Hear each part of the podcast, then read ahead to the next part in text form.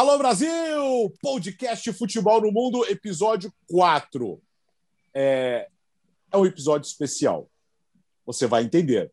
Nós vamos começar tradicionalmente, nós vamos bater papo, então nós temos muitos assuntos, mas a segunda parte do podcast, um grande convidado, um enorme convidado, um grande amigo estará aqui com a gente. Depois de quase um ano, ele dará sinal de vida. Não é, Gustavo Hoffman? Tudo bem, Alex? Um grande abraço para você, para o Bertozzi, um amigão de todos nós, do fã de esportes. Programa realmente imperdível. Nessa primeira meia hora, a pauta ficou legal, viu? Eu gostei dessa semana, tá bem alternativa. E aí, Léo? Ah, é do jeito que a gente gosta, né, Alex? Grande abraço para você. Ó, eu tô interrompendo minhas férias, que eu estou de férias, tá? Que o RH não veja que eu tô aqui.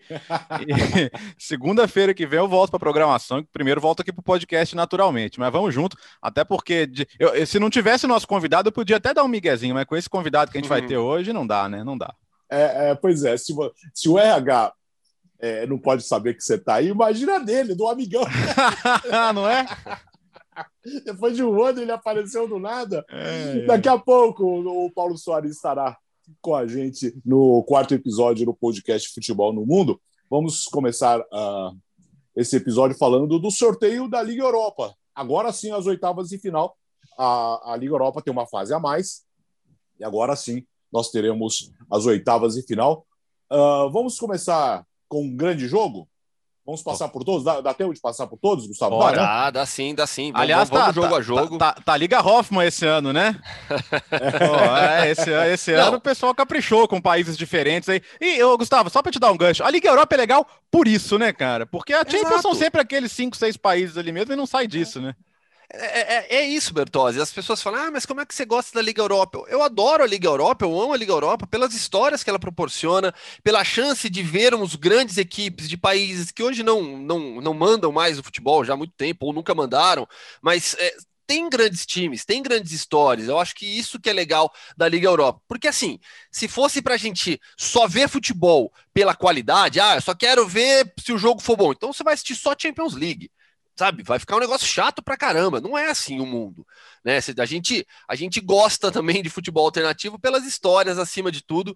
E essa Liga Europa ficou especial realmente. Esses, esses confrontos nas oitavas de final.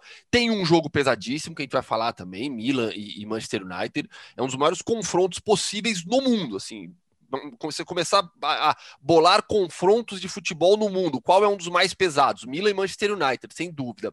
Mas tem outros bem legais. Eu vou começar aqui, Bertozzi e Alex, com o Ajax e Young Boys. Por quê? São dois times que são líderes em seus países, na Holanda e na Suíça. O Ajax, um gigante do continente, o Young Boys, obviamente não. Só que o Young Boys vem de uma eliminação sobre o Bayer Leverkusen. Tirou o Bayer Leverkusen da Europa League. É uma equipe que manda no futebol suíço desde a temporada passada. De, aliás, é, é o atual tricampeão nacional. E isso, e aí tem uma história legal. É o atual tricampeão nacional depois de ter ficado 31 anos sem ser campeão na Suíça. O Young Boys, que é um dos times mais tradicionais do, do país, recuperou sua força nesses últimos anos, vem dominando o futebol local. Agora tem uma parada bem complicada contra o Ajax, que é o favorito, assim como o Leverkusen era também não só eliminou o Leverkusen, eliminou ganhando os dois jogos, né? Então, é. ganhou, ganhou em casa, ganhou na Alemanha também. O Leverkusen, como sempre, né? Tava perdendo os 3 a 0 o primeiro jogo, foi buscar o empate e conseguiu ainda perder no final, tomando o quarto gol e depois perdeu em casa 2 a 0 É, interrompeu a sequência do Basel, né? O Basel vinha dominando o futebol suíço e, e, e esse crescimento do Young Boys acabou proporcionando. Vejo o Ajax com força, né? Aliás, o Ajax que, que vem, vem, o Ajax vem reconstruindo a sua história na Europa, né? E com isso, até puxando o coeficiente da Holanda para cima de novo, ajudando pelo menos. Porque foi, fez final de Liga Europa com o Manchester United, fez semifinal de Champions League, ficou a um minuto de uma final de Champions.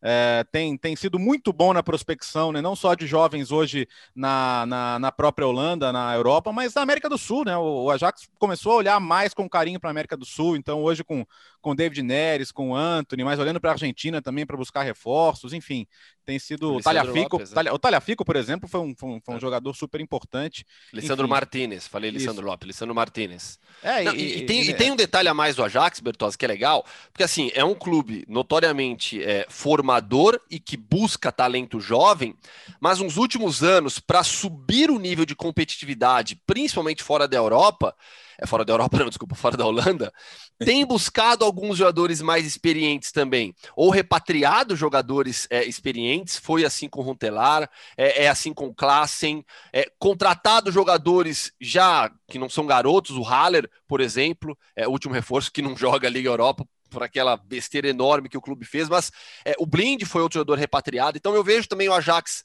é, não apenas como o clube dos jovens, mas é um clube que nesses últimos anos tem buscado alguns jogadores mais experientes justamente para subir o nível de é. competitividade. É, o Talhafico nem entra tanto nessa de jovem, né? Ele já tem 28 é. anos, já chegou lá mais experiente, tá com história em seleção, mas os outros não. O Martins, por exemplo, é jovem, né? Então é legal. Vai ser um grande confronto e vejo o Ajax favorito aí para passar. Oh, e a temporada do. Aliás, nós tivemos Ajax, o PSV Ajax 1 a 1 no final de semana. Sim. O Anthony começou jogando e no segundo tempo o David Neres entrou no lugar dele. E a temporada dos dois, hein? O Anthony está se destacando mais. O Anthony ele, ele vem, vem jogando em altíssimo nível, é titular do Ajax hoje em dia. O David Neres, desde que chegou, teve muitos altos e baixos. O impacto inicial dele foi muito bom naquele time é, do Ajax, semifinalista de, de Champions League, uma equipe arrumadinha com Ziyech, Tadic, com o David Neres, um meio-campo que funcionava demais, é, com o Schone, que já não está mais lá também, por, por exemplo. Mas outros jovens surgiram. Gravenberch vem tomando conta no meio-campo do Ajax nessa temporada, mas é, entre os brasileiros brasileiros, o Anthony tem mais destaque nesse ano. É, o Anthony foi inclusive jogador do mês de dezembro da, da, da Eredivisie, né? Então é um destaque. Ele, ele, ele, superou hoje o David Neres em importância no elenco, no time Sim. e até mesmo em mercado, né? A gente sabe que o Ajax, por toda essa questão de, de que a gente já explicou, né, de defasagem financeira, ainda é um clube que precisa comprar e vender, né? E tem feito isso muito bem. Vamos, vamos, Escuta, vamos, vamos, vamos, vamos. Qual que, que você quer agora? Dinamo de Kiev e Vila Real? Excelentes. Porque aí a gente fala de Mirtielo Chesco, né? Porque a gente está falando, aliás, Dinamo que é líder no campeonato ucraniano, tem quatro pontos de vantagem sobre o Shakhtar Donetsk, que venceu nesse final de semana.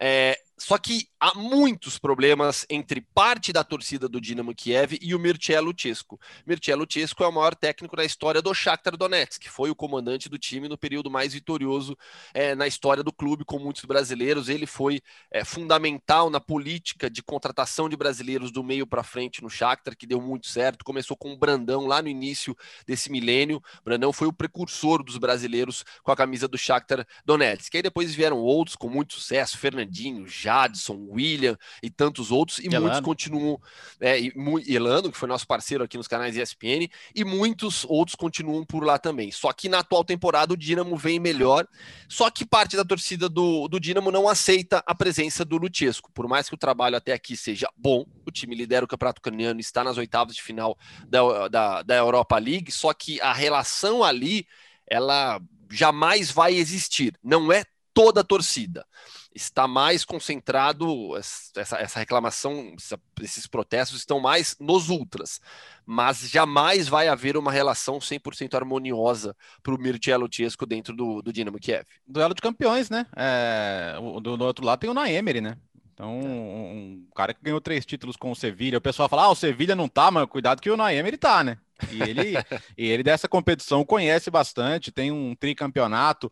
O Vila Real é um time que oscila, né? Às vezes faz jogos bons, às vezes faz nem tanto, mas passou do, do, do, Red Bull Salzburg, que é um bom time, então merece crédito por isso. E vai ser um bom duelo. Eu queria chamar a atenção, porque você tem uma briga particular aí de Escócia e Ucrânia pelo 11 lugar no ranking, né? Nos coeficientes. E esse, e esse lugar é importantíssimo, por quê? Porque ele quase sempre te dá vaga direta na fase de grupos da Champions. Por que quase sempre?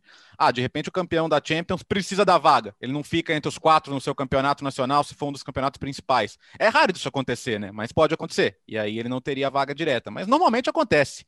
Então, isso é uma coisa super importante. A Escócia se recuperou bem na temporada, mas a Escócia ficou só com o Rangers. E, e a Ucrânia ainda tem o Dinamo e o Shakhtar Donetsk, que pega a Roma, é outro jogo muito legal dessa fase, muito, muito, muito legal.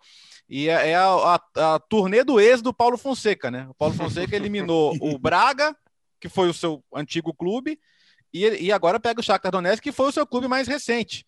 Então, o Paulo Fonseca está só revendo amigos. Aliás, é muito bom, assim como o Gustavo já destacou antes disso, o Luchesco, os portugueses pegaram muito bem esse legado, né? Então, dentro do Shakhtar, o Luchesco fez um trabalho histórico de 12 anos e conquista de Copa UEFA, que hoje é a Liga Europa, e, do, e conquistando um domínio no futebol local. Mas o Paulo Fonseca, bem, deixou uma base muito boa para o Luiz Castro também. Enfim, técnicos portugueses, você não tem os times Mas os técnicos estão aí, né? Você tem quatro comissões técnicas portuguesas entre os 16 times da Liga Europa. Eu nunca vou me cansar de destacar o quanto é boa essa escola. E esse vai ser um outro confronto legal também. O Gustavo deve querer falar sobre ele, né? Ah, chapa, é... imagina. Não, mas, é, mas o legal aí realmente é o, é, é, o reencontro do Paulo Fonseca, porque o Paulo Fonseca, ele pegou realmente, ele, ele é um técnico que é, inicia um novo momento no Shakhtar após o Mircea Luchesco. Não é fácil, não é simples você substituir uma lenda como o Luchesco. E ele conseguiu fazer um grande trabalho com a manutenção da filosofia do, do, do Shakhtar, né? Não é que o clube mudou a sua forma de trabalho no recrutamento de jogadores, não é isso. É, e, e, e, continuou vitorioso, continuou ganhando os títulos e é um Shakhtar muito forte agora sob o comando do Luiz Castro que sucedeu ao Paulo Fonseca. É o Shakhtar que continuou com o Marlos como um dos grandes destaques, alguns jogadores um pouco mais experientes também, outros jovens, o Kovalenko é que já que já que já que já, que já não está lá também, mas é uma é uma é uma base forte, é um time bastante competitivo. É um jogo que a gente se acostumou a ver, por exemplo, em uma fase de grupos de Champions League, né? Não é, seria Sim. nenhum absurdo Roma e, e Shakhtar Donetsk nessa fase. Bertozzi citou técnico português, Olympiacos e Arsenal. Ali uhum. tem mais um técnico português, o Pedro Martins, que comanda Olympiacos, que eliminou o bom time do PSV Eindhoven na fase anterior, caminha para o bicampeonato nacional na Grécia, foi dominante na temporada passada, e o jogo vai marcar um reencontro também do Sócrates Papastatopoulos com o Arsenal. Né, o Sócrates deixou os Gunners há pouco tempo, já está jogando pelo, pelo Olympiacos, vai reencontrar Mikel Arteta e seus, seus ex-companheiros de, de Emirates. Tem duas curiosidades aí, né? Primeiro que o Olympiacos eliminou o Arsenal no Emirates na temporada passada, né? Um jogo dramático. E, e, o Arsenal mandou o seu jogo com o Benfica no campo do Olympiacos, né? Aquela coisa gente, que, a gente, que foi tema do outro podcast, né? Os jogos em mandos alternativos aí por causa da, da pandemia, né? Então, o Ajax, o, o, Arsenal acabou de ser local no campo do Olympiacos, agora vai ser visitante naturalmente. Aliás, é, a gente tem que. A, a, UEFA pode definir ao longo da semana as mudanças de local de novo, né? Então, tudo que a gente fala em casa e fora é só teoria, porque a gente vai ter que ver nos próximos dias, né? Por exemplo, se Arsenal e Tottenham puderem mandar os seus jogos em casa, o confronto do Tottenham tem que inverter, porque não dá para jogar Arsenal e Tottenham em Londres, no, até porque os dois são do norte de Londres, né? No mesmo, no mesmo dia. Então o confronto do Tottenham teria que inverter. Tottenham que pega o Dinamo Zagreb, mais um time Hoffman. E, esse, esse dá para falar bastante. E, e, times onde jogou o Luka Modric, né? O melhor do mundo é. de 2018, vice-campeão mundial com a Croácia, né? E, e foram duas, dois clubes marcantes da carreira dele.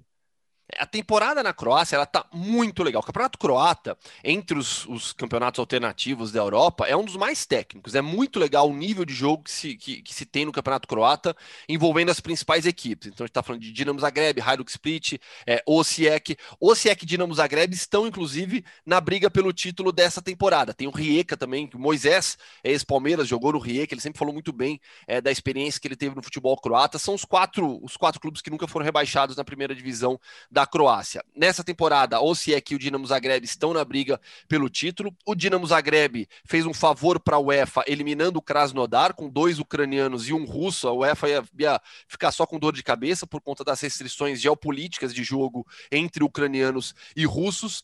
Quem são os destaques do Dinamo Zagreb? Que é uma das melhores bases do futebol europeu, um dos clubes que mais revelam jogadores. Quando o CS Football Observatory faz aquele levantamento de quantos jogadores cada clube tem é, formado no clube espalhados pela Europa, o Dinamo Zagreb sempre aparece nas primeiras posições.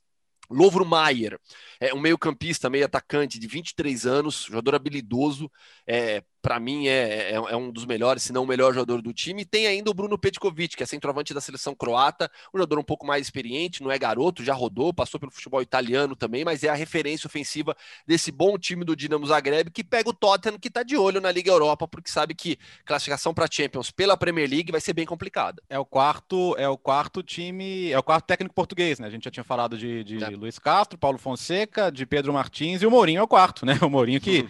que sempre que ele começa força. Sempre quando ele começa. Tá, força sacanagem. Não, não, para. Mas, mas, quando, ele, quando ele começa para. a Liga Europa, ele vai até o fim, né? Ele ganhou com o Manchester é. United, ganhou com o Porto. Então, as campanhas que ele começou na fase de grupos da, da Liga Europa, eh, na Copa UEFA, ainda acho que ainda nem tinha fase de grupos quando ele ganhou com o Porto. Acho que não. Mas enfim, mas ele vai até o final, né? E, e, a gente falou que é importante. Vamos lembrar que a, que a vaga da Copa da Liga, né? Que ele vai jogar na final, agora é vaga na Conference, né? Não é mais vaga na Liga Europa. Então, se ele Viva ganha a, a Copa da Liga e não fica entre os seis na Premier League, ele vai parar na terceira competição. Vamos fazer um episódio só da Conference, tá? Prometendo para explicar como é que é, porque essa se, se, a, se, a, Liga Europa já é cheia de time Hoffman, a, a, a Conference é, então. é, é, praticamente a Copa. No, no, tênis tem a Copa Hoffman, no, no, no futebol vai ter a Copa Hoffman. Aliás, o, o, o, o, Tottenham e Arsenal venceram no final de semana, né? Com duas grandes vitórias. Sim. O Tottenham contra o Burnley e o Arsenal é. virou para cima. Com, do com o William e Garrett Bale brilhando, né? Dois pois é. jogadores é. que vêm sendo muito contestados, Sim. o William e o Garrett Bale foram muito bem. Só a gente, a, a gente vai conseguir deixar Manchester United e Milan por último. vamos falar agora então, pronto. Não, não, vamos não, calma. Tem, pera aí, eu quero falar de Granada e Molde, pô. Então vai. Eu, eu tava esperando. Eu, eu, tava, eu queria que o Molde fosse sorteado com o Manchester United, né? só para ser o, ah, so, o Derby Solskjaer, né? Mas é, demais, ele, né? ele, que foi campeão com o Molde, ele, ele, o grande momento da carreira dele como técnico, né? Antes de chegar ao Manchester foi no United. Ah, ele, o Cardiff caiu, né? Puxa vida. Mas, mas, mas para mim, o, o, Granada, cara, é muito bacana a é. história é. do Granada, velho. O Granada, vamos lembrar, duas temporadas atrás estava na segunda divisão.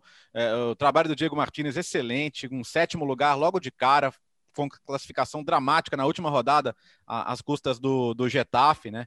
E, pô, não tava num grupo fácil, não. Um grupo com times muito mais experientes em competições europeias, o próprio PSV. E agora você tirar o Napoli, cara. O Napoli, o Napoli tem um elenco fortíssimo. Por mais que os dois estivessem muito desfalcados no confronto, o Napoli é um time com, com jogadores mais experientes, com jogadores mais fortes. E o Granada conseguiu arrancar essa classificação dentro do estádio Maradona. E agora assim, para mim é favorito. Ah, o Modi tirou o Hoffenheim. Tirou, mas assim, o jogo da volta, cara, foi uma loucura. Foi ataque contra defesa, o Modi chegou duas vezes, fez os dois gols. Ah, tá errado, não pode jogar assim? Claro que pode. Essa é a maneira que o Modi tem, né? Mas eu, eu acredito que o Granada tem boa chance de chegar em uma quarta de final. Seria excepcional para a equipe numa primeira participação em competição europeia, né? É, o que está fazendo o Granada já é algo histórico, algo enorme, absurdo na história do clube. É, vai só ampliando a sua história. A eliminação é, do Napoli já, já coloca esse capítulo é, na história do Granada com um lugar muito especial. Eliminar o Napoli, que já foi campeão da competição, um clube gigantesco, é, com a classificação sendo garantida no estádio Diego Armando Maradona. Foi muito grande o que conseguiu o Granada diante do Napoli. É uma equipe muito bem organizada. Vai jogar contra um time que também tem a organização como ponto forte, não é não é o lado técnico que, que, que se destaca no molde, que é treinado pelo Erling Moe. É, o Erling Moe ele, ele foi por muito tempo assistente no, no, no molde. Então entrava técnico, saía técnico, ele era assistente, ele trabalhou como assistente do Ole Gunnar Solskjaer, e aí depois da última saída do Solskjaer, ele assumiu interinamente, vocês lembram, né? O Solskjaer ele vai para o United sem a, sem a definição ele ainda. Emprestado. Né, fica... Exato, ele foi emprestado para o. United. E o Elengmo assumiu interinamente, mas aí quando perceberam que o Solskjaer não ia voltar, aí sim efetivaram o Elengmo, que vai fazendo um bom trabalho, o Campeonato Norueguês norueguês teve o Bodo Glimt como campeão na última temporada, negociou jogadores com alguns clubes, inclusive com o Milan, depois o Haug, que é muito bom jogador, é, e o Molde é uma equipe bastante competitiva, mas nessa eu tô com o Bertozzi, acho que o Granada é o favorito, representante de La Liga, vai vai vai vai com tudo para cima do Molde. Esse esse é muito confronto Gustavo Hoffmann, né, Léo? É o próximo. É. Ah, os Slavia e Rangers, né? Esse. Ah. Aliás, isso é uma coisa muito legal de falar, né? Antes de passar para o Gustavo. É... Eu vi muita gente falando, ah, que vexame o Leicester ser eliminado pelo Slavia Praga. Gente, vocês lembram da Champions League na última temporada? Que o Slavia estava no grupo com Barcelona, Inter uhum. e Dortmund. Ah, não passou mas fez jogo duro com os três, fez jogos duros, fez jogos complicados, arrancou pontos, deu trabalho, é, negociou jogador. O Soucek tá no West Ham hoje, é um jogador fundamental do West Ham. O Soucek e Rice, que são artilharia aérea, proteção no meio campo. Olha a campanha que tá fazendo o West Ham e o, e o Soucek é um dos protagonistas. Teve uma cena até muito legal que os caras fizeram uma chamada de vídeo com ele dentro do campo. Né? Ele que uhum. é ex-Slavia, torcedor do Slavia e tal, e tava em casa vendo o jogo de uniforme do clube e tal. Então, assim, ah, é, se a gente sempre for considerar que os times das grandes ligas vão passar, por que, que a gente vê os jogos, cara? Entendeu? Pois é. É, é legal, pô. Eu acho que uma campanha muito bacana, assim como a história do Rangers é sensacional, assim, o trabalho do Gerard, a gente vai falar daqui a pouco das, das hegemonias que podem ou não acabar, né? Das, das décimas que podem ou não acontecer, uhum. mas eu acho um baita confronto legal. E, e com os dois com perspectiva de passar, né? Sim, sim, assim, é, é um confronto muito equilibrado, porque a gente está falando de dois times que tecnicamente vêm muito bem. O Rangers tem uma derrota na temporada, que foi na Copa da Liga é, Escocesa. Foi eliminado pelo St. Mirren por 3 a 2 mas fora isso não perdeu mais nenhum jogo. A campanha do Rangers é espetacular, tanto na Liga Europa como no Campeonato Escocês, a gente vai falar sobre isso. Está prestes a impedir o Deca Campeonato do Celtic. O Rangers voltará a ser campeão escocês com Steven Gerrard, que assumiu o time em 2018, e no Slavia Praga também é um trabalho de, de, de, longevidade do seu técnico. E aí, é eu que gosto de pronúncia sempre correta, não sei o quê, sou chato uhum. com essa história. Uhum. O, nome Imagina. do técnico do, do, do Slavia é um dos mais difíceis para você se pronunciar, para pronunciar. Indrigir Tripchovski.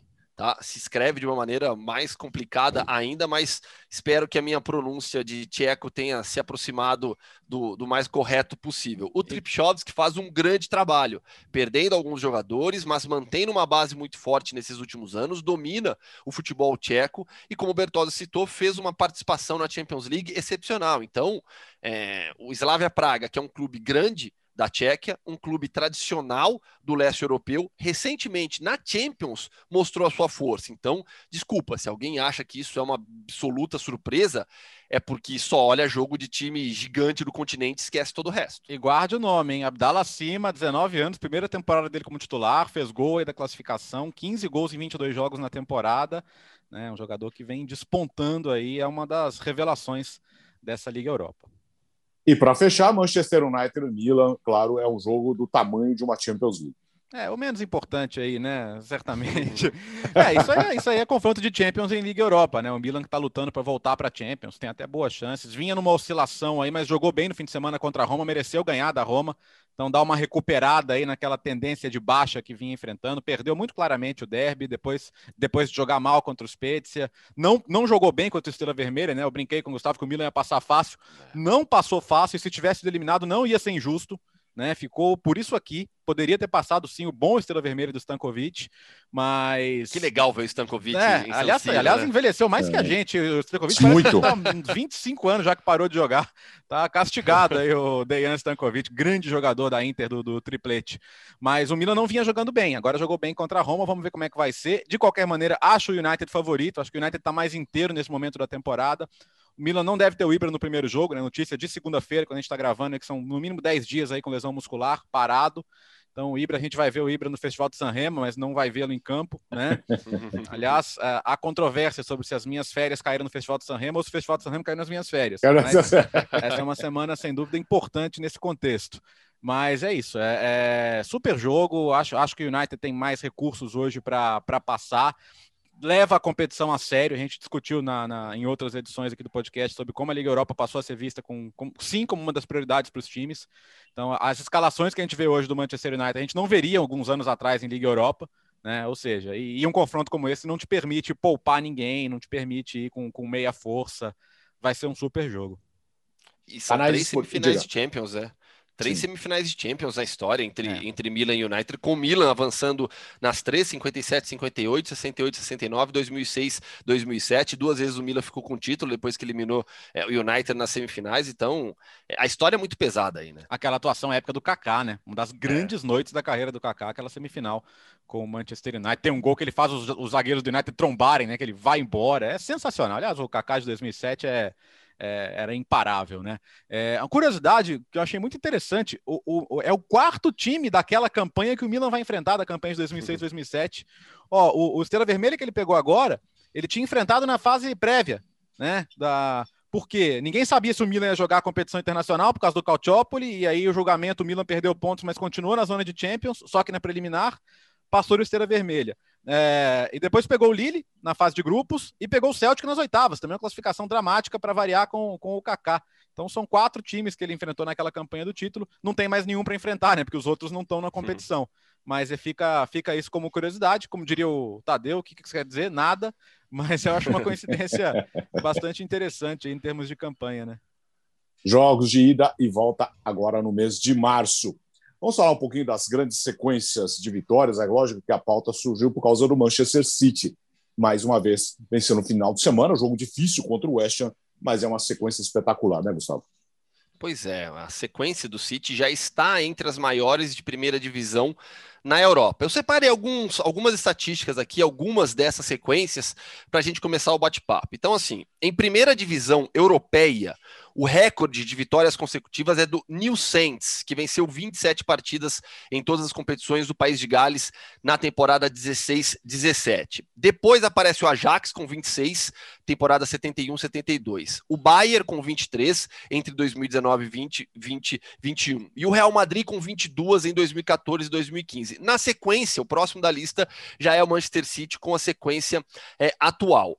É, depois a gente pode partir para algumas mais alternativas. Então, se a gente falar em qualquer nível de campeonato na Europa, ninguém supera o Jersey Bulls, que é um time da nona divisão inglesa, joga a Combined Counts Football League Division 1, que entre a temporada passada e atual venceu 36 jogos consecutivos, algumas marcas. Se a gente ampliar para invencibilidade, não apenas sequência de vitórias, é, a maior de todas, histórica, é a do Steaua Bucareste, conquistada entre 86 e 89. A gente está falando do time campeão europeu, Steaua Bucareste, primeiro time do leste europeu com Belodedic, é, que depois ganhou com Estrela Vermelha também, é, campeão europeu. Ficou 104 jogos sem perder na, na primeira divisão da Romênia. Cara, essa história do, do, do Jersey Bulls é muito louca, né? Porque é, no meio dessas, dessas 36 vitórias consecutivas, é, o time não consegue subir, porque pela segunda vez eles encerraram a temporada por causa da pandemia. Então o time estava 100%, estava com acesso certo, acabou a temporada, ninguém sobe. E aí, de novo, agora. profissional o time. Né? É, então o time não sai do lugar. ganha, ganha, ganha e não sai do lugar, né? porque os campeonatos não terminam. É, o, o Guinness Book registra o Ajax de 71, 72, ou seja, da era Cruyff, com 26 vitórias consecutivas. O curioso é que isso apareceu depois que o Coxa, que o Curitiba ganhou 24 jogos seguidos em 2011, foi reconhecido pelo Guinness. Aí o Ajax falou: não, peraí, eu ganhei 26 seguidas. Aí mostrou lá a documentação e tal, e de fato tá lá, né? Depois o Guinness teve que se corrigir.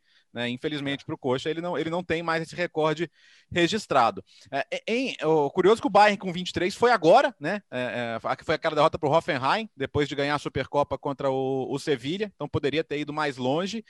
E se a gente olhar só para campeonato nacional, você teria uma sequência, a gente falou agora há pouco do Slavia Praga, tem uma sequência do Sparta Praga de 51 vitórias até 23, entre 20 e 23, mas carece de fontes, né? Não, não tem registros. Uhum. É, e, e, o problema de muita, muita estatística no futebol dessa época Sim. é que muita coisa não tem registro. A gente discutiu agora há pouco a história do, do, do do, do, Pelé, do Cristiano Ronaldo, dos gols oficiais, não oficiais. Não é que vale, não vale. Vale, não vale, ninguém pode dizer que vale, não vale, mas dos gols oficiais ou não oficiais. E aí veio a Federação Tcheca com a história dos gols do Joseph Bican, que seriam gols não, não encontrados, e aí fizeram um videozinho lá, mas a documentação disso é pobre, é, é, é, é não confirmável, então tem muita coisa do futebol, especialmente desse período aí, é, pré, é, entre guerras, é, pré-guerras, que, que, que, é muito difícil de verificar, né? Então, por isso que essas comparações históricas e estatísticas são muito complicadas. Agora, o City vai atrás do recorde da Premier League também, né? Que é 18, que é dele, City em 17, e do Liverpool de 19 e 20. Aquele que terminou naqueles 3 a 0 para o Watford, né? Que foi uma surpresa absurda, foi pouquinho antes do futebol parar.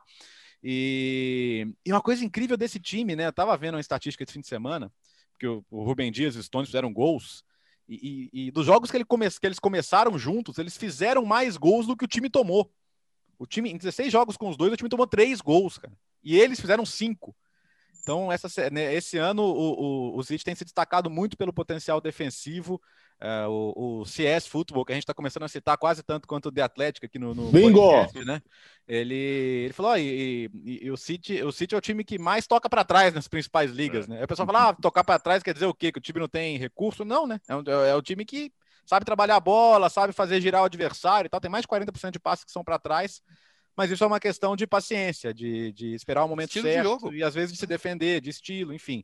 E é um time que o Shakhtar um vem na sequência, né, nesse ranking. É, exato. Então, Porque é dominante no seu campeonato. Né? Bem curioso, né? Bem curioso esse número, mas esse número do Rubem Dias e dos Tones é absurdo, né? Os caras fazerem mais gols juntos do que tomarem quando começam é, é incrível. É. Aliás, no final da temporada vamos ter que fazer as contratações do ano, porque eu acho que o Rubem Dias vai estar, tá, talvez até no pódio, cara. É. E, e, sabe o que eu acho mais incrível nessa sequência do Manchester City? É ela ser conquistada na atual temporada. É. Porque é, a atual temporada, marcada pela pandemia, assim como a passada, ela tem promovido muitas surpresas. Né? A gente não consegue mais ver algumas equipes dominantes. Então, é, na Itália, a gente vai até falar sobre isso, mas talvez seja um final de ciclo. Mas a Juventus já não conseguiu, não conseguiu manter o mesmo nível das temporadas passadas. A Inter, que a gente achou que seria o time mais forte, só agora começou a abrir um pouco de vantagem. Na Inglaterra, olha o que acontece com o Liverpool. Na França, o Paris Saint-Germain não lidera. É. Então, assim, é, na Espanha, assim, a gente tem toda uma disputa pelo título agora, mas com o Atlético de Madrid sendo o favorito. Então, as coisas não andaram como muita gente imaginava. Isso tem muito a ver com a questão da preparação física, o número de jogos, pouco descanso. E, então, no meio de tudo isso, o City, mesmo perdendo jogadores, ficou boa parte dessa sequência sem o Kevin De Bruyne, por exemplo, e aí o Gundogan assumiu a responsabilidade de criação no meio-campo, de chegada no ataque, sendo eleito o melhor jogador do mês, inclusive na Premier League. Então, em, uma temporada já marcada pela dificuldade, o City também teve os seus problemas e consegue essa sequência de vitória. É incrível. Será campeão inglês? Acho que não, não tem muita dúvida em relação a isso. Só para fechar o assunto, porque o amigão já está pedindo passagem, já está batendo Opa. na porta. E olha, papo bom, passa rápido, né? Já meia horinha aqui dessa primeira parte do episódio 4. E a briga pelos Deca campeonatos, onde temos, Gustavo? Então, a gente já citou dois times que podem ser Deca campeões é, na atual temporada. Um é a Juventus, aliás, o outro a gente não citou, a gente falou o rival que pode impedir, né? Que é o outro é o Celtic. Juventus e Celtic são atuais N campeões nacionais. Junto do Ludogorets, são as três maiores sequências de títulos em primeira divisão na Europa. Então, é, Celtic, Juventus e Ludogorets são N campeões. Só que desses três, apenas o Ludogorets deve conquistar o Deca campeonato. O Celtic já está muito, muito atrás do Rangers. A Juventus não parece ter forças para brigar de frente com a Internacional nessa luta pelo título. E o Ludogorets, nessa, na, na, na, na atual temporada do Campeonato Búlgaro, conseguiu abrir um pouquinho de vantagem agora. Não tem sido dominante como nas anteriores. Mas, por exemplo, na rodada passada, o Ludogorets tinha perdido para o Lokomotiv Plovdiv por 3 a 2 Aliás, eu bati um papo com o Lucas Salinas, jogador do Plovdiv, tá lá na hashtag entrevista aí Hoffman no YouTube da ESPN Brasil. É só procurar pelas playlists. No final de semana, o que aconteceu? O Plovdiv, que tinha chance de chegar ainda mais no Ludogorets na briga pelo título, tropeçou e conseguiu empatar em casa com o Lanterna Etar nesse final de semana. E aí o Ludogorets aproveitou é, venceu o CSKA Sofia, que também está na briga pelo título, por 1 a 0 foi a 45 pontos com 19 jogos. O CSKA tem 39, o Plovdiv tem 38. Então, você vê, é, havia chance nesse final de semana e no passado de diminuir a vantagem do, do, do Ludogorets, mas tanto o CSKA Sofia como o Lokomotiv Plovdiv não aproveitaram é, o tropeço, o Plovdiv que ganhou do Ludogorets na rodada anterior.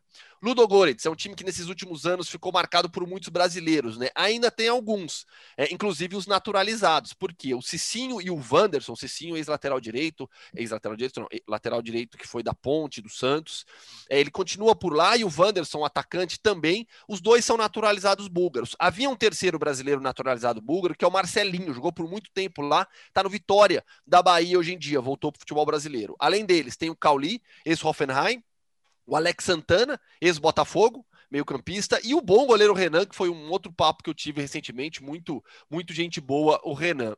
Na Bulgária, os seis primeiros avançam na briga pelo título, então vai ter disputa ainda, mas o Ludogorets segue firme e forte nessa disputa pelo Deca Campeonato. Ah, mas então vai conquistar a maior sequência na história do futebol europeu? Não. Por quê? O Lincoln de Gibraltar e o Esconto da Letônia já foram tetradeca campeões, ou seja, ganharam seus campeonatos nacionais 14 vezes consecutivos. Eu fiz até um, um texto sobre isso no meu blog, é, acho que foi no, foi, é, foi no final da temporada passada. Né? No caso Gibraltino, gentílico, novo aí para quem não conhecia, Gibraltino, quem nasce em Gibraltar.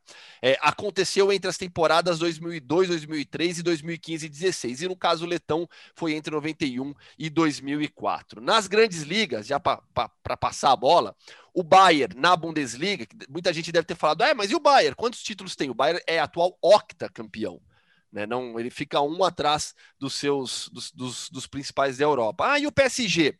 O PSG venceu pela sétima vez nos últimos oito anos. Teve aquele título do Mônaco, histórico time do Mônaco, com Mbappé, Lemar, Bernardo Silva, Radamel Falcão Garcia no chegou ataque. A ganhar, impediu... Chegou a ganhar 16 seguidas, né? O, Exato. de vitórias consecutivas aí. É o, verdade, verdade. Ó, o detalhe. E, e, e, o Mônaco impediu essa sequência maior do PSG, né? Ó, o, o, o Ludogorets tem uma curiosidade, né? É, que é, ele, ele é um time jovem e que subiu e começou a ganhar os títulos. Quer dizer, o, o, é. o Ludogorets só sabe o que é ser campeão. Ele está uhum. na, ele tá na décima temporada na primeira divisão buscando o décimo título. Então, você tem times muito mais tradicionais lá, mas o agora chegou chegando. E aí, é claro, é investimento, é, é o Gustavo empresário falou, local. É empresário é, local. O Gustavo falou dos brasileiros. Bastante. Lembra do Júnior Caissara, né? Que depois fez uma boa carreira em, em, na Alemanha, na, na Turquia é. também, né? Enfim, você teve outras situações. E acho interessante, cara. E, e, acho que vai ser o único, porque não, não sinto essa força na Juventus. O Celtic já foi, né? O Neil Lennon até pediu demissão, teve mudança de técnico. Não, não, foi uma temporada desastrosa do Celtic. Mas no caso do Juventus, eu, eu, eu também não, não acredito assim, descarto porque no final das contas ainda pode, né? Mas matematicamente, mas não consigo ver força não. Então acho que o único Deca vai ser mesmo o Ludo Goretz. Pauta encerrada? Ah, Bora chamar o amigão? Vamos chamar o amigão? Vamos, ah, vamos fazer o seguinte: é, o amigão está chegando, ele vai plugar. É, olha só, é, para você que não conhece o amigão e em outros, outros veículos, foi um dos principais narradores do rádio brasileiro. Olha só esse gol que ele narrou na final da Libertadores, com o título do Palmeiras. E na sequência, o amigão da galera estará por aqui. Vem aí, Sapata para a cobrança. Recebe a bola de Ubaldo Maquino. Aqui está o microfone esportivo da Rádio Bandeirantes de São Paulo, vivendo com você este momento inédito, histórico, especial para o futebol do Brasil, para o futebol do Palmeiras, que pode ser campeão agora da Taça Libertadores da América. Marcos no meio do gol. O torcedor grita fora, fora, fora. Vamos marcar meia-noite em São Paulo. 4 a 3 para o Palmeiras. Se ele perder, o Palmeiras será campeão. Zapata bateu para fora, para fora. É campeão!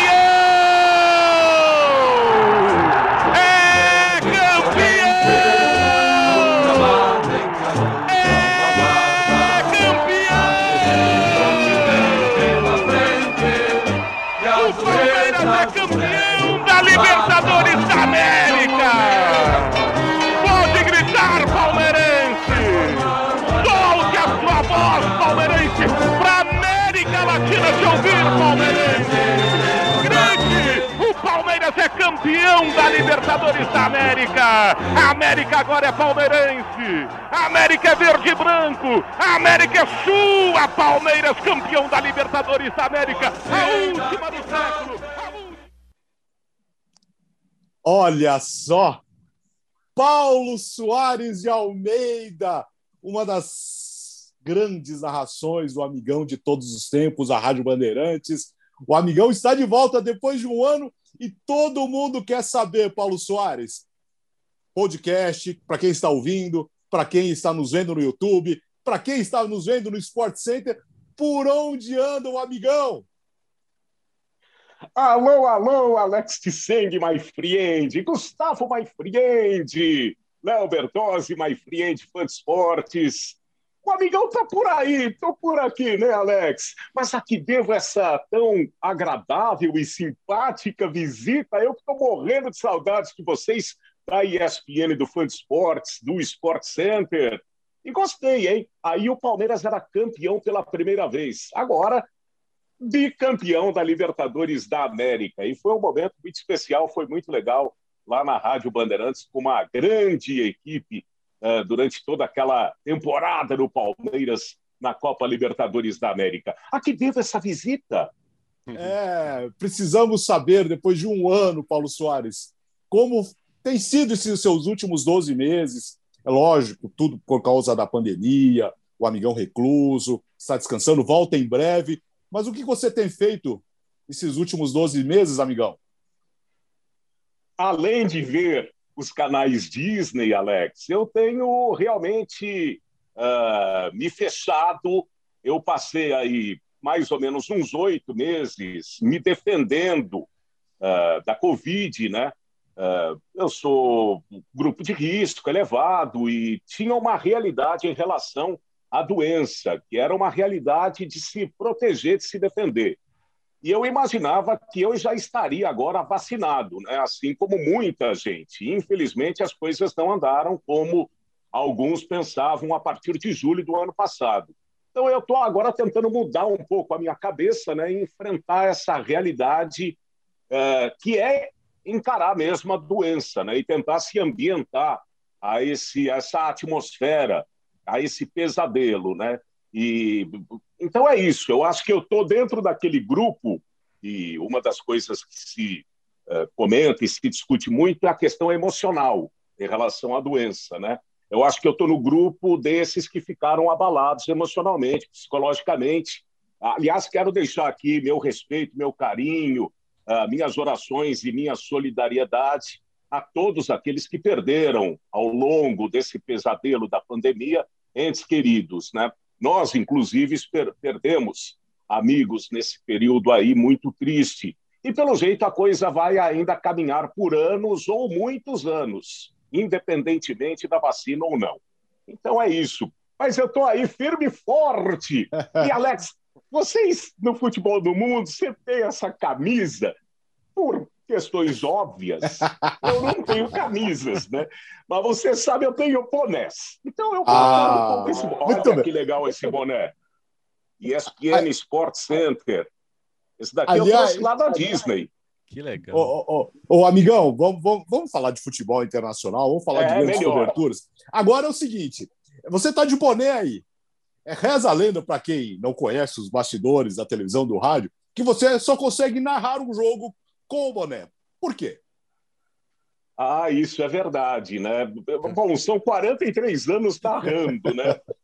São 43 anos de, de carreira. No começo, eu não usava boné, mas depois de um tempo, eu percebi que. Eh, porque narrando muito. No, uma coisa é você narrar na televisão, off-tube, né? que é uma marca hoje já de 15, 20 anos para cá. Mas lá no começo, eu peguei uns 25 anos de transmissões de rádio no estádio. E muitos estádios, você tinha uma, naquela época uma iluminação precoce, né? muito uh, de boate, alguns refletores mais fortes e tal. E eu tinha muita dificuldade com a luz, né? E mesmo quando tinha sol durante o dia, né? E eu acho que goleiro sofre muito especialmente, né? Quando tem o sol no rosto. Então aí eu inventei o boné e de preferência azul, porque azul é a cor da voz. Né? Então eu uso meu bonezinho para me proteger da luz. Toca a bola aí, Gustavo Eu vou trocar esse boné aqui. Eu vou trocar ah. esse boné agora. Dá licença. Agora, do campeão oh. do mundo. Ah, Olha lá. pesado, hein? É. O Palmeirense vai falar. Se que o Palmeiras nem pegou o Bahia no final das contas. O Palmeiras vai falar, pô, colocaram o, o gol do título e agora eu coloco, o amigão coloca o boné do Bahia. Ô, amigão, grande abraço. Eu já trouxe boné pro amigão, viu? De viagem para fora é. do Brasil, eu já, já trouxe boné pro amigão também. Contar, contar um pouquinho do que é do que é fazer um jogo com o amigão, né? Porque primeira vez, quando eu entrei na ESPN, indicado pelo Bertozzi, é, contratado pelo Trajano. É, primeira vez que eu fui fazer um jogo com amigão, caramba, você vai fazer um jogo com amigão, não é, não é qualquer um, né? Aí eu cheguei lá pra, na, na, na, cabine, né, quietinho com minhas anotações. Aí eu entrei na cabine, ela parecia uma, um painel de anotações, assim, folha espalhada para tudo que é lado, adesivo aqui, adesivo ali. O amigão, gente, é um dos caras que mais se preparam para um jogo de futebol também. E ele é, coloca essa preparação dele na parede, na frente, do lado, do lado do monitor. É, é, essa preparação é uma marca sua também, amigão, que você já gastou de, de, de durex ali para colar papel, hein? da crepe. Por, é, é, porque, Gustavo, é, aliás, o Paulo Calçade também, quando o Calçade chegou para fazer a primeira transmissão comigo na Rádio Bandeirantes, o Calçade entrou lá na cabine o que, é isso aqui? É aqui mesmo que vai ter transmissão? Isso aqui é uma cabine de rádio, né? Mas é porque eu sou da época que não tinha internet. Então, eu sou lá de trás. Então, a gente tinha que pesquisar muito, ler jornais e tal, e eu gostava de fazer minhas anotações. E, especialmente, quando a gente começou a transmitir, uh, transmitir o futebol internacional na ESPN, você não tinha acesso de internet. Então, ali, e, e eu acho que eu e o Luiz Roberto, uh, nós criamos lá nos anos 80, no rádio, uma vertente diferente nas transmissões, uh, levando muita informação, muito conteúdo, não só a narração do jogo, mas levando informação também nas transmissões. E isso eu levei para a televisão. E aí eu percebi que tinha muita informação que era legal buscar, apesar de não ter tanta informação e tão, tanto acesso fácil como hoje. Então eu fazia lá uma seleção tal e levava e colocava lá na cabine aquele monte de papel. E aí seguiu. Mesmo com a internet hoje, eu preciso ter um monte de papel na minha frente. Isso é muito legal, né? É, é, é, sabe que a, minha primeira transmissão em estádio também foi com o Amigão, né? Foi um amistoso até internacional, Corinthians e Huracan, janeiro de 2010. Foi um jogo que foi a despedida do, do Marcelinho e um amistoso que tinha a ver com a contratação do De Federico, né? Que depois virou o Devederico, porque só jogava no DVD. mas, mas, pô, lembro, lembro da emoção, cara. O motorista parar na casa do amigão, na, na mansão Soares ali, pra gente pegar o amigão, pra ir junto e depois fazer o jogo no Pacaembu.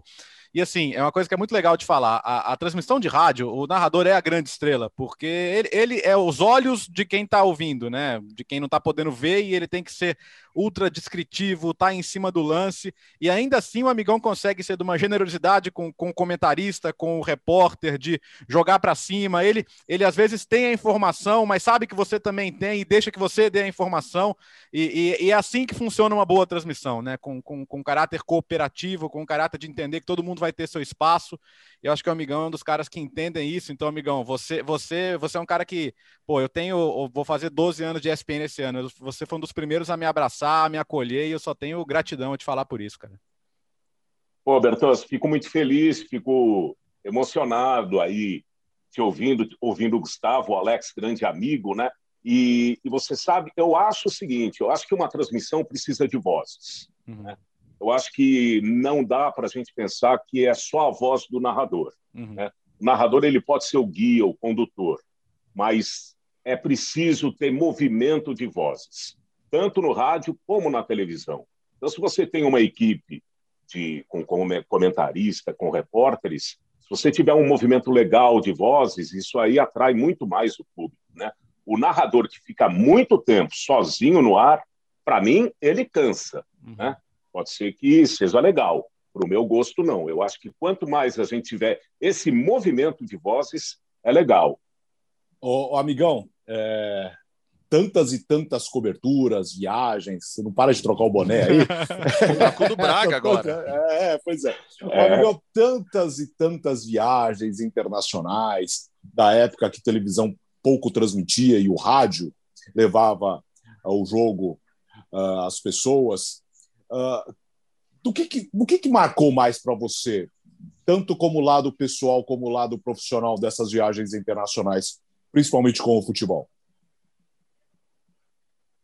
Bom, é, entre futebol e viagens particulares, né, profissionais e particulares, eu acho que eu, eu tenho aí, eu fui a 50, uns 50 países, no mínimo. Então, eu acho que viajar é uma coisa que já te leva muito além. Né? Estar em contato com outras civilizações, com outros povos, com outras culturas. Né? Por exemplo, uh, Pequim, né? a sua China. Obrigado. Né? Eu fui a. Hã? Obrigado. Eu fui a Pequim pela primeira vez em 86, com uma viagem particular, pessoal de férias né, logo depois da Copa do México, que foi a minha primeira Copa pela Rádio Record, da época do Paulo Machado de Carvalho e do Silvio Santos. E aí eu saí de férias, fui à, à China e fiquei muito impressionado. Né? E depois, vendo Pequim hoje, eu não, não identifico Pequim, não reconheço Pequim. Né? Então, eu vivi aquela Pequim do auge ainda do comunismo e tal, mas que já começava a pensar numa abertura, num desenvolvimento. Então, acho que isso é muito legal. E, e, o futebol me proporcionou ir a seis Copas do Mundo, a Fórmula 1, eu viajei durante um tempo com a Fórmula 1, né? fiz o começo do Senna, o encerramento do Piquet, tive a chance de ir com a seleção à Copa das Confederações na Arábia Saudita, que o Brasil foi campeão lá em Riad. Então, para você ir à Arábia Saudita, é, só entra quem vai trabalhar. Né? Então, foi um privilégio poder ir à Arábia Saudita e a tantos outros lugares e ter vivido uh, a Libertadores do São Paulo bicampeão, né, fazendo quase todos os jogos do São Paulo fora, porque na época da Rádio Globo, no primeiro título, eu, Vanderlei e o Luiz Roberto, nós dividíamos as viagens. E depois, em 92, eu estava na Rádio... Uh, não, 91, eu estava na Record, né? São Paulo é bicampeão em... Ah, não, é 92, 93. 92, eu fiz pela Gazeta praticamente toda a campanha do São Paulo, fora e dentro, e em 93 revezando com Vanderlei Ribeiro e Luiz Roberto, né? Então, era uma época que a gente viajava e tinha contato com os treinadores, com os jogadores nas concentrações, diferente do que é hoje, né? Então, uma experiência gigantesca, né? E o amigão, Copa do Mundo, né? você citou, são seis Copas é, viajando. Qual foi a que mais te marcou? Tem algum jogo especial que te marcou mais nas suas coberturas em loco de Copa do Mundo? Olha, Gustavo, tal, assim, a, a, Copa do México foi a primeira Copa e foi a primeira grande viagem internacional que eu fiz. Então, ela foi muito marcante, né? Você ir para a sua primeira Copa do Mundo, eu garoto, eu acho que está com 22, 21, 22 anos, indo para uma primeira Copa do Mundo, né? e com uma equipe muito forte. Era a Rádio Record voltando ao futebol depois de 25 anos. A Rádio Record, que é uma das pioneiras né, uh, na comunicação e também nas coberturas esportivas. E eu fui àquela Copa do Mundo e, e, e, fiz, a final, a, fiz a decisão do terceiro lugar, França e Bélgica, que foi para os pênaltis, né? E então foi uma Copa muito marcante para mim por ser a primeira Copa. Bom, depois veio a Copa de 90 na Itália, que eu tive a chance de fazer também pela Rádio Record com o Osmar Santos, que era o meu grande ídolo. Né? Então, ir para uma Copa do Mundo junto com o Osmar e com aquela equipe fantástica tal. E eu fiz a abertura daquela Copa em Milão, Argentina e Camarões, vitória de Camarões por 1 a 0 no San Siro. Pô, a emoção foi demais, né? E foi legal porque eu tinha muitos amigos argentinos e saindo do estádio San Siro, uh, eles era a estreia da Copa, hein? Aí os meus amigos diziam: estamos haciendo las malas. Adiós, Pablo. Estamos indo à caça. E depois veio Brasil e Argentina. e eles não fizeram mala nenhuma.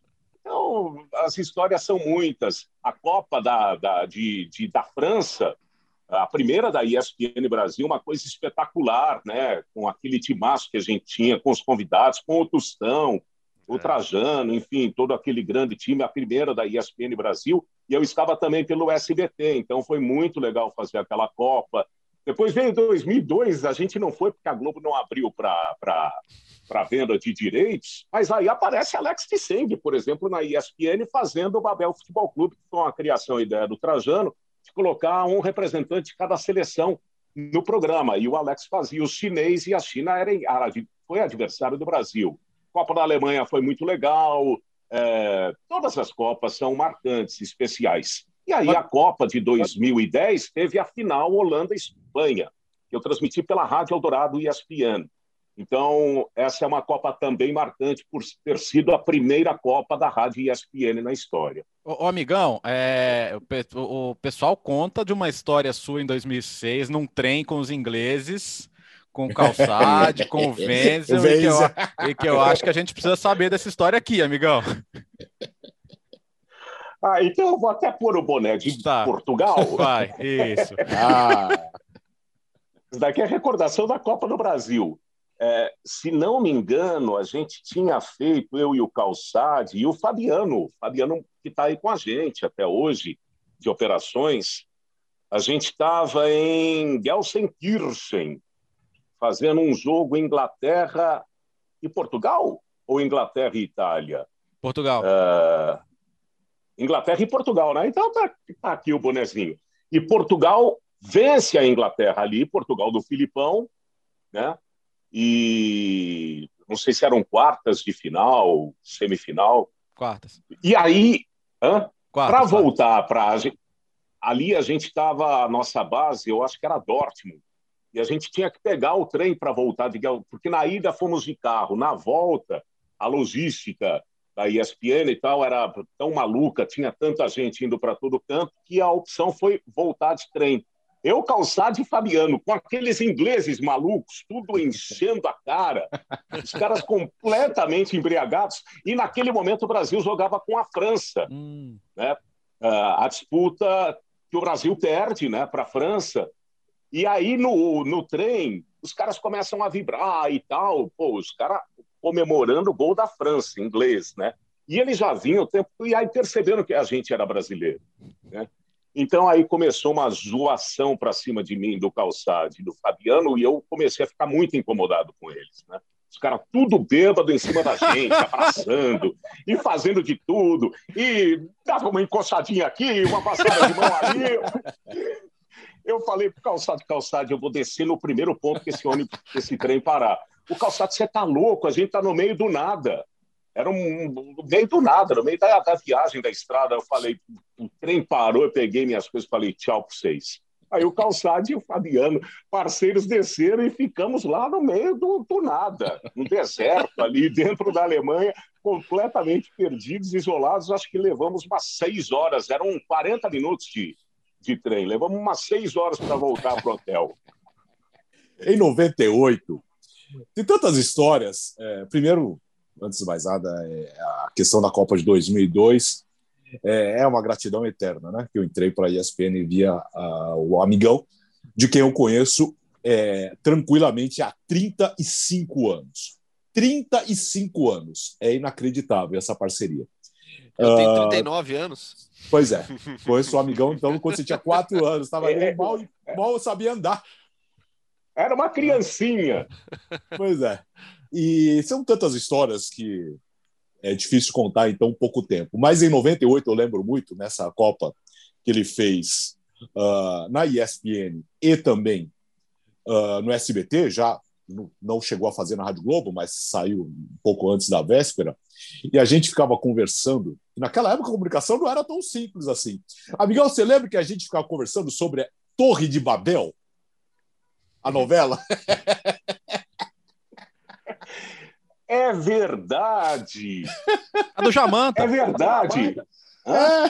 Não é a do Jamanta essa? Sim, quem explodiu, é a Sandrinha que explodiu o shopping. Você sabe que fazia séculos que eu não via novela. Aí eu tô lá em Paris, no Hotel Mercur, Mercur, Mercur, ali do lado do IBC, e, e, o hotel do SBT também tinha muita gente da TV Globo. E a TV Globo colocou a imagem dela dentro do hotel. Então, chegava à noite, uh, acabava o dia de Copa do Mundo, ia para o hotel, ia para o quarto, eu ficava vendo lá a TV Globo. Então, via o Jornal Nacional tal, e aí vinha a novela. Exatamente, eu fiquei vendo novela durante aquela Copa. é, bons tempos. Fala, Gustavo.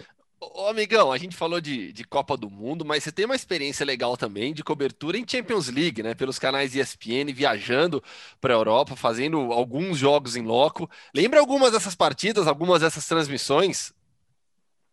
Você sabe que minha memória não é muito boa, né, Gustavo? isso que eu levo também aquele monte de papel, porque eu não, não tenho uma memória legal, assim como você, o Bertozzi e tal, que são robozinhos, né? Mas, olha, teve um período que a gente não viajava ainda, lá no começo, né? Porque as primeiras transmissões, uh, ainda, se não me engano, era a Copa dos Campeões da Europa, ainda que a gente fazia aí na. Começaram lá por 94, 95. Então, essas transmissões já eram super legais, especiais. Né? Fora os campeonatos todos europeus, porque era uma avalanche de transmissões Sim. que a gente tinha na ESPN Brasil, né? o campeonato holandês, francês, holandês do Ajax, que foi campeão do mundo com o Fangal, aquele timaço. Só tinha coisa boa na ESPN Brasil uh, e a entrada do futebol internacional. A Champions League lá já, já começou a ganhar uma força, porque a gente passou acho que uns 15, 20 anos seguidos fazendo a Champions League, até que começaram a vir as viagens. E eu me, eu me lembro que a gente fez aquela sequência uh, de cinco jogos do Real Madrid e Barcelona, uhum. acho que no começo de 2012, se não me engano. E eram jogos da Liga Espanhola, do Campeonato Espanhol, da Copa do Rei e da Champions. Eu não fiz todos, porque a gente não tinha direito de um, acho que da Copa do Rei, talvez. Do Copa do Rei. É. Da Copa do Rei. É, da, foi em Valência. Da Copa do Rei. Em Valência, o Calçado estava lá junto com o André Furi, inclusive. E mas fiz os outros jogos daquela sequência Campeonato Espanhol e Champions League foi sensacional. Fiz um. E, você vê aquele Real Madrid Barcelona, começava a rivalidade entre eles, ali Cristiano Ronaldo e Messi, né? E era o Barcelona dava para cima do Real era meio um passeio contra o Real Madrid e ver em campo ao vivo o desespero do Cristiano Ronaldo que ficava no meio campo pulando, gesticulando para todo mundo, às vezes a televisão nem mostrava. Depois fiz lá no San Siro alguns jogos de Barcelona e Milan, um Milan fortíssimo ainda, o Barcelona do Messi. Ah, foram muitos jogos, viu, Gustavo? Mas não consigo lembrar assim de um ou de outro. Ô, amigão, mas, mas lembra. A Champions, a Champions é especial. Copa do Mundo e Champions League é diferente. Mas lembra, lembra essa de Milão, amigão, que você foi com o Antero? Porque vocês aprontaram lá, né? Vocês aprontaram muito, na, né? Pegaram motoca de policial. Eu, eu lembro disso aí, viu? É, essa foi uma das viagens que a gente fez lá para a Itália, né? E essa a gente foi com o Wagner Patti. O Wagner é meio, o Wagner é meio louco, né? E vocês vão ver aí o Wagner dirigindo agora, todo mundo. Naquela época era só. É, naquela época o Wagner estava dirigindo só o dueto. Então, eu e o, e o Antero, a gente já estava com uma relação muito forte lá. É, e a gente foi para essa viagem, o trazendo, não, não, eu quero o Paulo e o Antero, vamos fazer uma cobertura diferente e tal. E o Wagner começou a aloprar lá. E se a gente não, não coloca o pé no freio, tinha sido uma. O jogo não, não era meio milho de pipoca, né? E a gente fez umas. Mas a gente fez naquela cobertura, teve essa. o passeio na moto do policial. O Wagner queria que a gente andasse lá nas motos que ele gosta, lambreta. Uh, teve um monte de coisa, mas teve muito conteúdo jornalístico. A gente fez de uma forma diferente essa cobertura para mim e para o Antero especialmente, a gente até hoje lembra dela, foi muito legal porque a gente praticou jornalismo de uma forma muito legal e diferente. Fomos à frente do, do, do Tribunal lá de Justiça, acompanhamos o, o, julgamento do Silvio Berlusconi, fomos, enfim, fomos fazer uh, flashes de onde tinha sido uh, pendurado lá Mussolini, apedrejado tal a, a gente que fizemos jornalismo de, de alta qualidade. Então, acho que isso é que fica. Eu, eu preciso Alex, voltar. Oi, diga, diga, Gustavo. Posso aproveitar o gancho que o amigão deu? Sim. Que o Bertozzi deu também com a pergunta? Porque, assim, amigão, quando a gente fala de Sport Center, automaticamente a gente fala de Sport Center com o amigão e o Antero. Né? E a amizade de vocês, né, nós que convivemos no dia a dia, né? A gente a gente sabe que o que vocês são no ar, vocês são no dia a dia. Né, duas pessoas carinhosas, amorosas, amigos é, nossos que sempre nos trataram muito bem, principalmente os mais jovens também. É, e, e, e, essa sua amizade com o Antero ela é muito marcante para todo mundo. Né? Há quanto tempo vocês já estão juntos? Como é essa amizade que você tem com o Antero? Bom, a gente está na ESPN desde 94, quando começou ainda como TVA Esportes. Né? O Antero ele entra com o primeiro grupo, acho que já em janeiro, para fazer Campeonato Paulista, e eu venho um pouco depois, em maio, quando a TVA Esportes compra os direitos do Campeonato Italiano. Então eu chego para fazer o Campeonato Italiano junto com o Antero e o Cláudio Kassug também é contratado para fazer o italiano. Então, desde 94, estamos trabalhando juntos. Até 2001, janeiro de 2001, quando a gente passa a fazer a dupla do Sport Center, né, que entra no Brasil no finalzinho de 2000, ainda com o Volpe apresentando, migrando do 30 minutos para o Sport Center. Aí a gente está lá no Sport Center desde 2001, então agora batendo 20 anos né, de Sport Center e 27 anos de ESPN Brasil mas a gente já se conhece desde o final dos anos. A gente, a gente começou a se conhecer lá no México em 86. A gente se esbarrava nas coberturas, porque o Antero era repórter, né?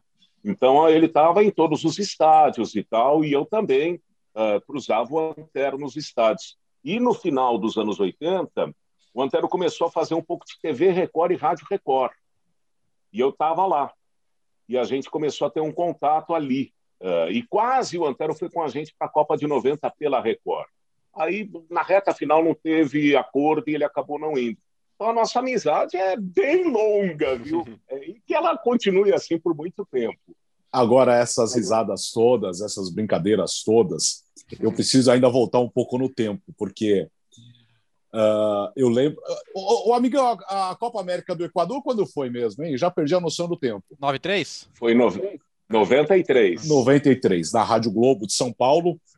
Osmar Santos, Paulo Soares, Paulo Roberto Martins, para quem não conhece, o Morsa, Cícero Melo e José Calil. Acho que era essa equipe, né? De microfone, não era?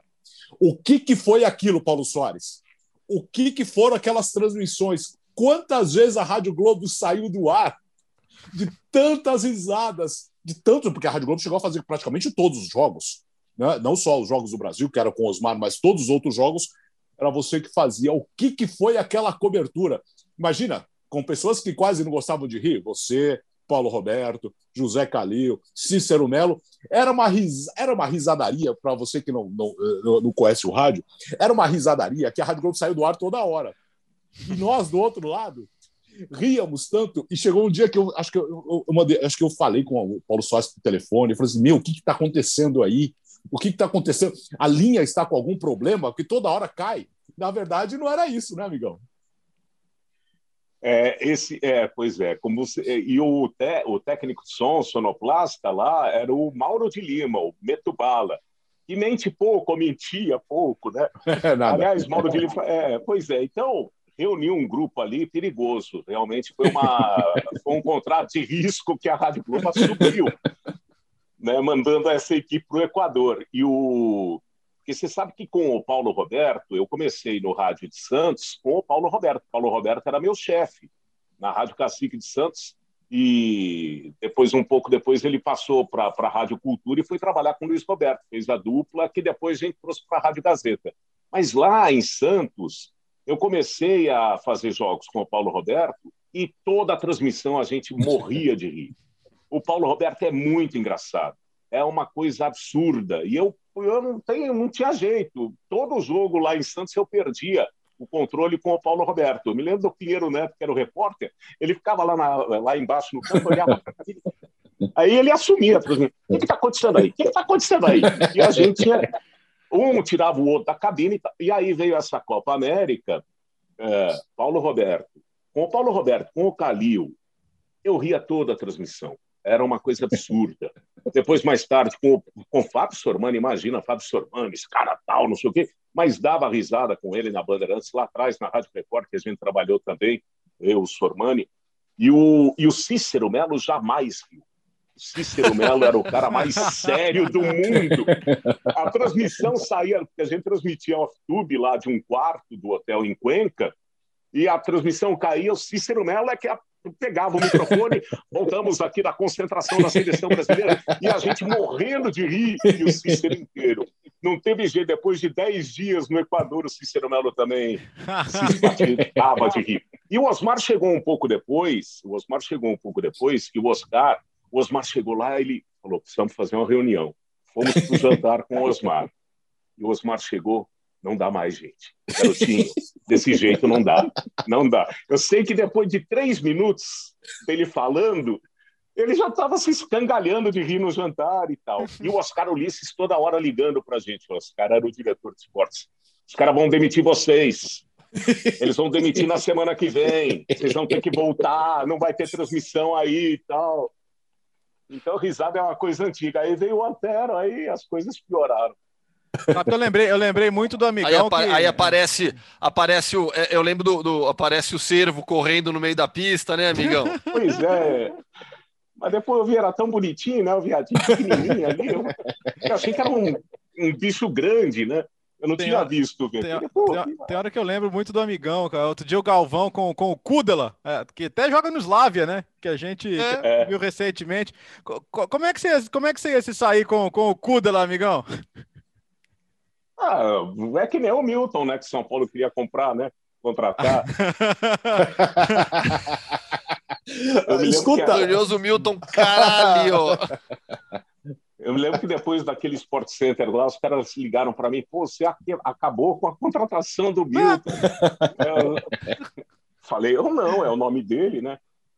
Ai, meu ah, Deus. Falamos do Barcelona, vai. Barça. Cuidado que hoje o pessoal te prende, viu? Você viu que o Bartomeu foi preso, né? O, o ex-presidente. É, então deixa eu tirar.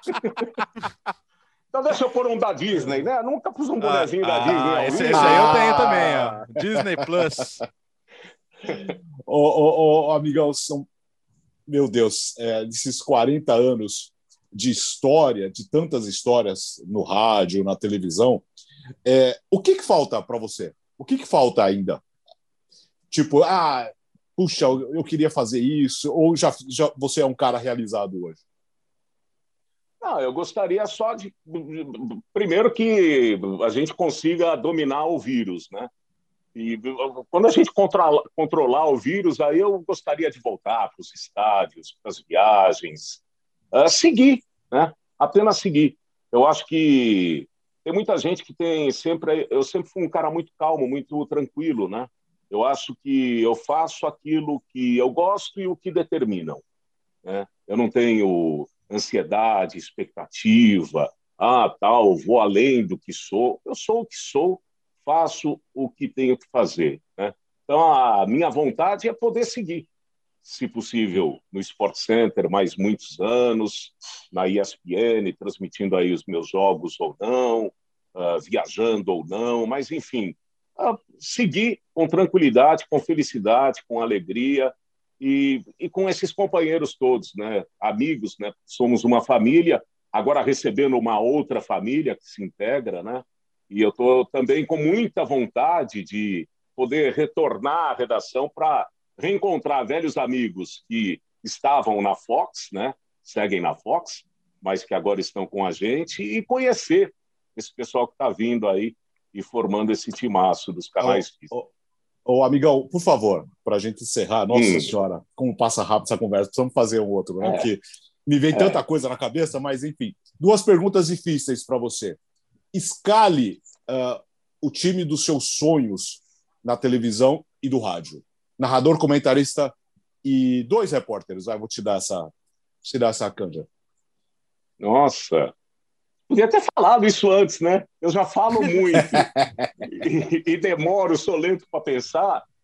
Ah, poxa vida, né? Eu acho que. Então, é, é, que eu sou aquele cara que aprendeu a ouvir rádio e ver televisão com o pessoal de uma geração para trás, né? Uh, na televisão, tudo bem, eu acho que a televisão, eu não peguei lá os mais antigos, Raul Tabajara tal.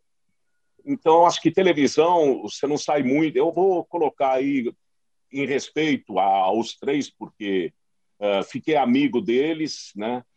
Eu colocaria Galvão, Luciano e Silvio Luiz. Então, você vai deixar eu colocar os três. Tá bom. E agora tem esse pessoal da nova geração. É, você sabe que eu gosto de todo mundo, é difícil, né? Então, eu colocaria todo mundo. Uh, mas em respeito a esses que são professores, né? Mas eu acho que aí, pô, Luiz Roberto, Kleber, todos aí os novos uhum. que estão aparecendo, Everaldo, Buga. Ah, só tem nego bom. E, e no rádio, uh, você falou de comentarista também, né? Uh, comentarista e repórter de televisão, vamos deixar para lá, porque tem muita gente também, né? Pelo tá amor de Deus. Hum. É, mas no rádio, uh, eu, o Osmar Santos foi a minha grande paixão, né? e quando eu descobri o Osmar, eu descobri o rádio e ficou mais forte até do que o futebol para mim. Então eu colocaria o Osmar, mas colocaria ali também junto o Silvério, o Fiore Gilhote, o Haroldo Fernandes e até Marco Antônio Matos, né? Pedro Luiz não ouvi, mas trabalhei com ele, né? Como diretor de esportes, o Pedro Luiz com certeza uh, estaria também nessa seleção. E aí, comentaristas que eu adorava, como ouvinte, né? Orlando Duarte, Randall Juliano na Jovem Pan, Cláudio Karsug, né? depois Loureiro Júnior, Carlos Aymar, Mauro Pinheiro, puta, tem tanta gente. E repórteres, Roberto Silva, o Olho Vivo, que já morreu, é, um dos maiores metas do rádio, né? pela alegria, pela Oswaldinho Luiz, todos eles, né? esses meninos todos aí, ah, Alex, não faça isso ah, comigo. Né? Você sabe que eu gosto de todo mundo. É, você sabe que durante muito tempo a, a, minha dupla dos sonhos era Cândido Garcia e Oswaldo Luiz, né? de gerações absolutamente diferentes, mas é uma viagem. Mas não dá para esquecer, claro, do Fausto Silva, né, amigo? Ah, bom, a PAN tinha a, a PAN teve Cândido Garcia, Fausto Silva, Juarez Soares, né, nos anos 70.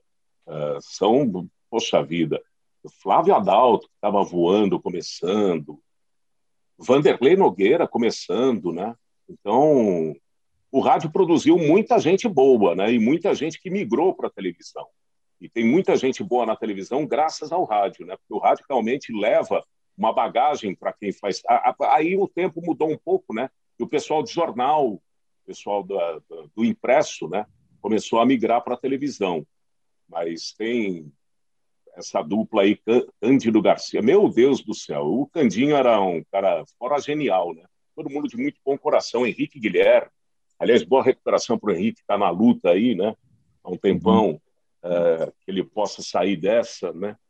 E Roberto Carmona, ah, só tem nego bom. Ah, pois é. Escuta, deu, né? Puxa vida. E assim, 40 minutos.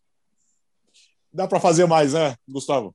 Ô, oh, oh, se dá. O programa ficou curto ainda, dá para ficar falando aqui mais uma hora se, se quiséssemos. Tenho certeza que o fã de esportes adorou a presença do amigão aqui hoje. Não, e fundamental, Aliás... né, Alex? Ah. Porque assim, a gente, pô, a gente tem postado nossas fotos no estúdio do Sport Center, que tá bonito pra caramba, e, e só tem uma pergunta, né? E o amigão? É. Cadê o amigão? É. Saudade do amigão. Poxa, o amigão. Então, o amigão tá aí, gente. O amigão tá, tá firme e forte, na onda do esporte, como ele disse. E uhum. vamos nessa, né? Vamos nessa. Prefeito porque... de Araras. É, tá mandando ver. Ele volta em breve. Tudo isso surgiu porque quando a, a, a, nós voltamos aos estúdios, todo mundo começou a perguntar: cadê o amigão? O cenário novo, lindo. O amigão tá bem, ele volta em breve. Aliás, só para fechar, é, o amigão falou agora da fusão, chegando os novos companheiros. Não podemos esquecer de Oswaldo Pascoal, um dos brilhantes repórteres do rádio esportivo, é, ótimo meta, com a bola rolando, e o criador do bordão, o amigão da galera, né, Paulo? É verdade. Alô, Pascoal! Aquele abraço. Obrigado, Pascoal. É, eu era o Paulinho, né? Imagina, desse tamanho, mas era Paulinho. Paulinho para cá, Paulinho para lá tal. De repente veio o Pascoal com o amigão da galera e virou amigão. Então, eu sou muito grato ao Pascoal.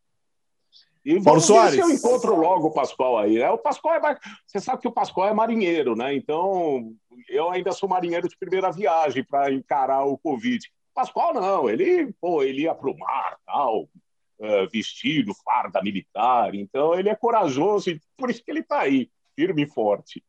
É, aliás, eu lembro também, e, Rádio Gazeta, Oswaldo Pascoal, Ângelo Ananias, Luiz Carlos Grey, que trio maravilhoso que na década de 80. Nossa Senhora. Paulo Soares, por favor, volte mais vezes aqui ao podcast. E esperamos, claro, o mais importante que você esteja bem e volte para o Sport Center, nem que seja daqui a um mês, dois meses, três meses, você precisa voltar, Paulo Soares. Com certeza. Uh, voltarei, espero que rapidamente, né? Aproveito para agradecer aqui ao Maluf, ao João Simões, a toda a direção dos canais Disney, né? Por essa força, por esse apoio uh, por esse carinho, por esse entendimento, né? E, mas a qualquer momento a gente está voltando. Eu achei que eu ia falar aqui de futebol, de, da conquista do Bayern de Munique, da, do Manchester City, que já é campeão inglês, da Inter, que já é campeã italiana. Recordar é viver, tá certo. Entramos no túnel do tempo com o amigão Paulo Soares, nesse episódio, no quarto episódio tão especial do podcast do Futebol no Mundo. Fica o convite, viu, amigão? Para você voltar mais vezes e tantas e tantas histórias para contar, tá bom? Beijo no coração aí. Um abração, Alex, um abração, Gustavo, Bertozzi, estou sempre acompanhando vocês. Futebol no Mundo, né? Tive o prazer também de, de passar pelo Futebol no Mundo lá no comecinho, sentando ali ao lado da Elis Marina, do Volpe, do Cacá Martins, que é, dirigiu durante muito tempo, também apresentou algumas vezes. Eu tenho um carinho muito grande pelo futebol no mundo, um programa dinâmico, leve, gostoso, jovem, é, de um visual e de muito jornalismo, muito conteúdo. Um beijão para vocês e a gente volta a se falar. Valeu, gente! Podcast Futebol no Mundo, episódio 4, mais do que especial. Valeu e até semana que vem.